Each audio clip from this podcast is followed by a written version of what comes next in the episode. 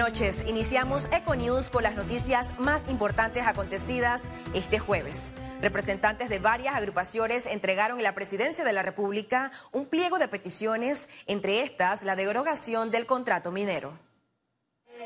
Los grupos salieron inconformes porque no se les permitió el uso de celulares dentro del Palacio de las Garzas. Indicaron que solo entregaron la misiva y volverán al lugar para ser atendidos por las autoridades.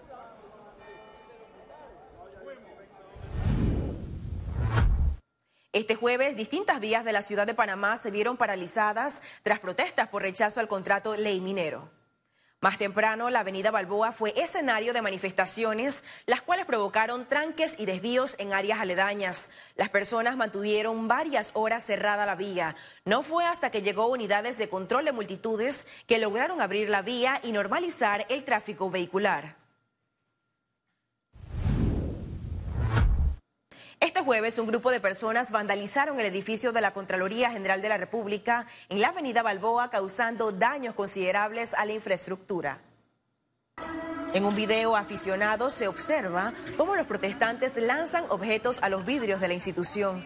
El ataque se dio durante un cierre de vías llevado a cabo por miembros del Sindicato Único de los Trabajadores de la Construcción y similares y otros grupos de personas que exigen la derogatoria de la Ley 406 que ratificó un contrato entre Estado y Minera Panamá.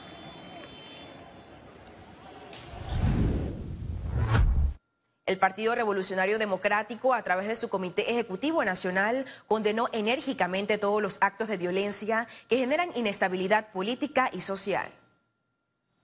Respetamos el derecho a disentir, un pilar fundamental de la democracia, pero rechazamos firmemente la propagación del caos y la alteración del orden público. Así subraya el comunicado oficial. El partido gobernante también se comprometió a defender los derechos humanos. El Centro de Operación Nacional realizó un balance de los actos vandálicos registrados durante las protestas por el rechazo al contrato minero. La policía expresó que no va a permitir más cierres de calles. Si bien es cierto, respetamos los derechos de la persona a manifestarse, también la Constitución consagra, por ejemplo, en el artículo 64, el derecho al trabajo, el derecho a la vida que está por encima de todos los derechos. Aquí hay personas que están muriendo porque no han llegado a sus citas. Aquí hay personas que están diciendo cuándo van a abrir la vía porque nuestros hijos no tienen que comer. Entonces, en base a eso, nosotros vamos a utilizar la fuerza necesaria para que se aperture las vías y se logre el bienestar de todos los ciudadanos. Gremios periodísticos reiteran su llamado a la convivencia pacífica. En un comunicado condenaron los acontecimientos que atentan contra la libertad de expresión y el derecho de acceso a la información que tiene cada ciudadano. En otras noticias, diversos gremios del sector privado exigieron al presidente de la República de Panamá, Laurentino Cortizo, garantizar la paz social y honrar los valores patrios para que el país vuelva cuanto antes a la normalidad. La solicitud de los miembros del Consejo Nacional de la Empresa Privada se dio en una reunión privada donde expusieron al mandatario las peticiones de las empresas panameñas ante los cierres y bloqueos de calles que generan pérdidas millonarias y que pueden ocasionar pérdida de puestos laborales hasta el cierre de empresas. Entiendo el clamor de las voces. Merca Panamá reportó que tiene abastecimiento de una gran cantidad de productos, pero también reconoció escasez de otros y alzas en los precios. El detalle en la siguiente nota. Merca Panamá hizo llamado a clientes a ir a comprar temprano y aprovechar los productos que logran llegar, pese a la dificultad por cierres a nivel nacional. Este es el día con mayor abastecimiento, tuvimos 161 autos, los otros días estaban promediando entre 80, 90, hubieron días de 54 vehículos. Es, es importante decir que, bueno, estos productos no vienen precisamente de Chiriquí. Las zonas que están mm, abasteciendo más al mercado son las zonas, eh, la provincia de Darién, provincia de Panamá Oeste, provincia de Herrera. La opción de transportar estos productos por vía marítima y aérea han encarecido el precio final. Hay una escasez de producto grande, los, los precios se han encarecido, pero esto tiene un factor que lo está condicionando, que es el costo del flete pero sí eh, actualmente mantenemos productos en merca. Nuestro horario de abastecimiento está abierto las 24 horas del día. El horario de compras al por mayor de 1 de la mañana a 3 de la tarde y compras al por menor de 1 de la mañana a 5 de la tarde. Informaron que el 30% de los productos llegan dañados, mientras que el plátano y la papa son de los rubros que menos están llegando. Eh, repollo 5 dólares, eh, lechuga 6 dólares la libra y el apio a 5 dólares la libra. Ah, el tomate, bueno, el tomate sí está entrando ya bastante, bastante poco ahí, pero bueno, no cumple con la, con la demanda que, que merita el mercado. Está a 3 dólares la libra. Las verduras sí están más económicas. Ah, normal, normal, normal. Al contrario, ha bajado un poco porque parece como que Darien, ellos cierran en intermitente, dejan pasar la mercancía y no se ha, no se ha afectado la secuencia pues de lo que es la venta de la verdura y eso. Tenemos ñame diamante a dólar 25, el baboso 1.50, zapallo 40 y 3 un dólar. Advierten que por estas pérdidas a futuro podría reducirse la producción de vegetales y hortalizas. No se ha podido iniciar el siguiente ciclo eh, de producción de alimentos. Los ciclos de producción de alimentos pueden ir desde dos hasta cuatro meses. Eso significa que en los próximos meses también vamos a ver fuertes afectaciones Continuando este tema sobre abastecimiento de vegetales y verduras, las ferias libres también mantienen productos con alzas en los precios. En un recorrido a estos puestos de venta informales, encontramos que los consumidores continúan la compra de vegetales y verduras, pese a que algunos de ellos han incrementado su precio debido a costos en fletes que han tenido que asumir los productores para que estos productos lleguen a distintos puntos del país. Señalan que la cadena agroalimentaria está en riesgo. La Corte Suprema de Justicia notificó a la población, a la población el inicio de la fase de alegaciones de dos de las demandas de inconstitucionalidad en contra de la Ley 406 entre el Estado y Minera Panamá posterior a la publicación de los edictos. Según establece la norma, el edicto en donde se comunica la apertura para la presentación de las opiniones estará fijado por un término de tres días. Una vez culminado este proceso, se habilitan diez días para la presentación de las opiniones de los ciudadanos respecto a las demandas interpuestas. Terminada esta fase, los magistrados de la Corte elaborarán un proyecto. Ricardo Lombana solicitó este jueves al ministro de Comercio e Industrias, Federico Alfaro Boy, copias autenticadas de todas las notas que tanto él como su antecesor, Ramón Martínez de la Guardia, intercambiaron con el Procurador General de la Administración, Rigoberto González.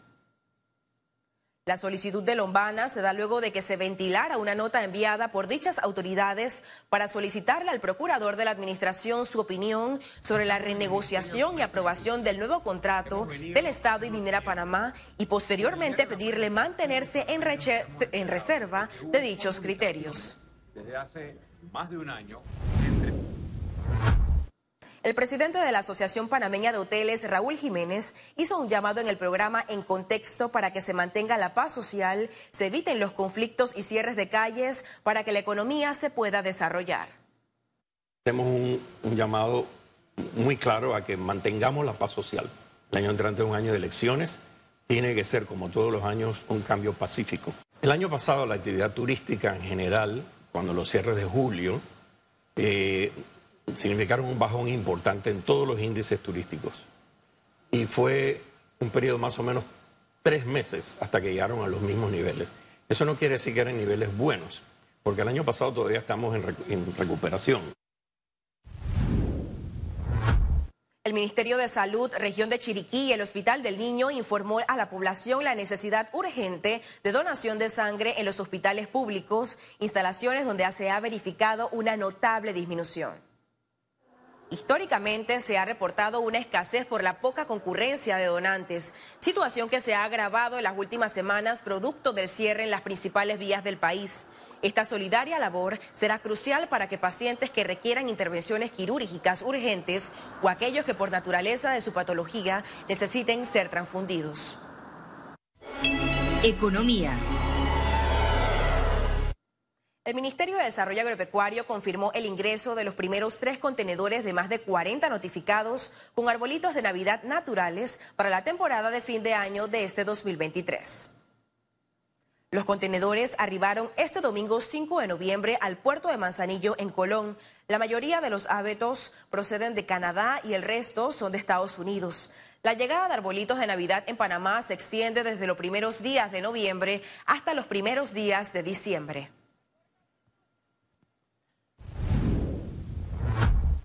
La Organización Meteorológica Mundial anticipó que el actual fenómeno del niño podría extenderse hasta abril del 2024 y que por ende el próximo año se tendrá récords de calor. El niño, un fenómeno que se produce de forma periódica pero irregular, contribuirá a un aumento aún mayor a las temperaturas, tanto en la superficie terrestre como en los océanos. Y se normalizan las lluvias. Conexión financiera. Bienvenidos a Conexión Financiera, les habla Carlos Araúz. La filósofa estadounidense Margaret Whitley ha dedicado su vida entera de trabajo e investigación a invitarnos a equivocarnos, a desprogramarnos para entender el valor de escuchar al otro que quizás pueda tener validez en sus pensamientos. La doctora Whitley ha recetado una y otra vez que para llegar a acuerdos hay que hacer tiempo para pensar, para aprender lentamente, para apreciar los altos y las pausas. Panamá no cree ya en la crítica, en la exploración, en la interrogación sensata. Prestarle atención a algo o a alguien que no esté de acuerdo contigo es extremadamente raro. En el Panamá de hoy, donde usamos bombas lacrimógenas para dispersar protestas y donde el hastío ciudadano nos lleva a la confrontación fatricida, pues la polarización ha congelado nuestras mentes, nuestra habilidad para conectar. Tenemos hoy en nuestras manos el resultado de décadas de toma de decisiones sustentadas en supuestos modelos que traerían prosperidad y no ha sido así. No porque la libre empresa, el capitalismo tan criticado, no fuera el camino para erradicar la pobreza, sino porque en este bendecido país hemos tenido la tormenta perfecta. Crecimiento económico apalancado en populismo, bonanza para algunos pseudo líderes políticos y empresariales, a cuesta del avance profesional de la gran mayoría. Corrupción desde cómo licitamos carreteras hasta cómo definimos las reglas para escoger a nuestros diputados. Mucho de lo bueno de los últimos años está deshaciéndose frente a nuestros ojos. El contrato ley con Minera Panamá SA está en manos de la Corte Suprema de Justicia. Nuestros más insignes juristas han indicado una y otra vez que ese es el sendero apropiado para darnos el mejor chance de defendernos en cortes internacionales o incluso negociar desde una posición de poder. Si esto es así, ¿por qué siguen las calles cerradas? ¿Por qué se sigue atentando contra la libertad y el derecho a la movilización? Cuando hace unos 15 años estudié por primera vez un análisis económico sobre el impacto de la corrupción, se me congeló la sangre. ¿Cómo es posible que calcularon el valor monetario de algo tan intangible? Bueno, la polarización guiada en muchos casos por agendas escondidas y sesgos de grupo identificados en los trabajos de Kenneman y Bersky también tiene un costo. Y en Panamá, nuestro cálculo de pérdidas por productividad, por bienestar, por estrés, por salud mental deteriorada desde que este gran desorden arrancó, ya exceden los mil millones de dólares. ¿Cómo se resuelve esto? Hablando, dialogando, reconociendo errores y enmendando el camino para crear confianza. El rol de nuestros gobernantes en las próximas horas nos condenará o nos guiará. Dedico este espacio hoy a la memoria de Alexis González, reconocido y talentoso estilista, maquillista, quien dejó este mundo de manera muy inesperada y abrupta recientemente. Su energía y su corazón noble se quedan con nosotros. Descansa en paz. Alexis, te echaremos de menos. Esto fue Conexión Financiera y nos vemos la próxima semana. Noticia en desarrollo. Gracias, Carlos, por tu análisis. En estos momentos trasladamos nuestra señal a la cinta costera, donde manifestantes realizaron una marcha en rechazo al contrato minero. Como ustedes pueden ver en imágenes de nuestro compañero Isaac Nicholson, avanza esta manifestación, esta gran marcha, luego de que fue convocada a las 5 de la tarde en el Mirador Fotográfico Panamá, ubicado en la cinta costera, para continuar estas manifestaciones en rechazo del contrato minero.